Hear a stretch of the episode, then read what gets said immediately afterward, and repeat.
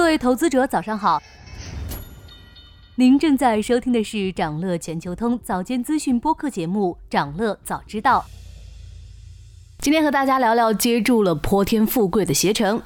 要说二零二四年开年城市中最亮的仔，莫过冰城哈尔滨。南方小土豆、砂糖节点一系列相关词条在热搜霸榜。城市旅游的爆火，让阵痛许久的旅游业迅速恢复，携程旅游就是赢家之一。携程被哈尔滨爆火的冰雪旅游带飞。根据近期携程数据显示，元旦期间哈尔滨异地游客的占比竟达到了百分之七十五，三天假期旅游订单量同比增百分之一百五十八。携程的股价也冲脱了震荡区间，来到近三个月的新高。携程能有如此表现，也不仅仅是蹭到了哈尔滨的流量，它本身积极的商业策略使得其业绩既有韧性，又有成长潜力。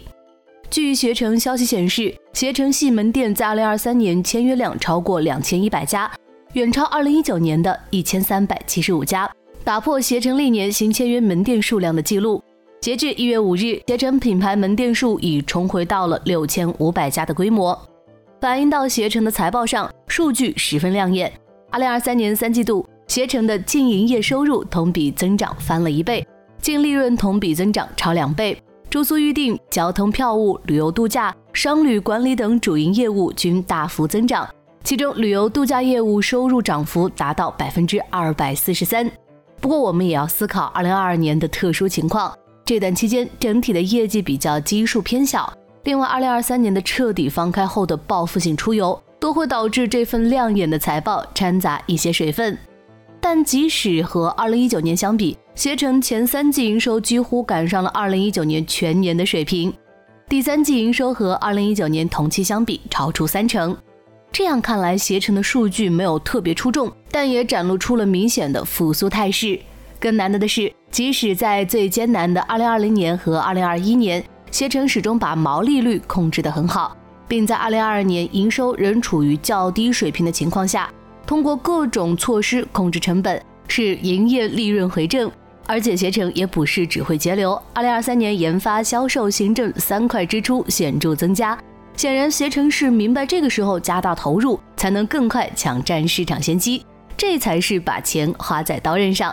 从二零二三年开始，新兴的旅游模式在崛起，虽然游客出行意愿较高，但是在旅游消费上却更加理性。同时，因为年轻消费群体正在崛起，复杂的需求也倒逼产业链更新。携程的优势在于线上线下结合，生态闭环做得比较好，但劣势也很明显。携程和其他平台的合作深度不足，相比单独下一个 APP，更多用户喜欢通过微信、支付宝跳转，这方面携程处于劣势，便捷性不如同城和飞猪。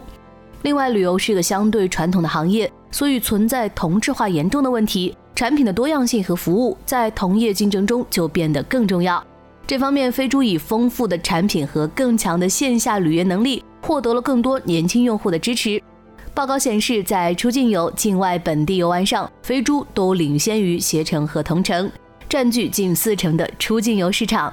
所以，携程的业绩表现固然强劲，但是满足预期是及格，超出预期是期望。市场希望看到的不仅仅是复苏、新的用户、更大的市场，这些更显著的增长才是投资者愿意抬高估值的指标。这需要携程在旅游产品、服务和便捷性方面做出更多的改变和创新。想了解更多新鲜资讯，与牛人探讨投资干货，现在就点击节目 show notes 中的链接，进入掌乐全球通 app。以上就是今天掌乐全球通、掌乐早知道的全部内容，期待为你带来醒目的一天。祝您在投资中有所斩获，我们明早再见。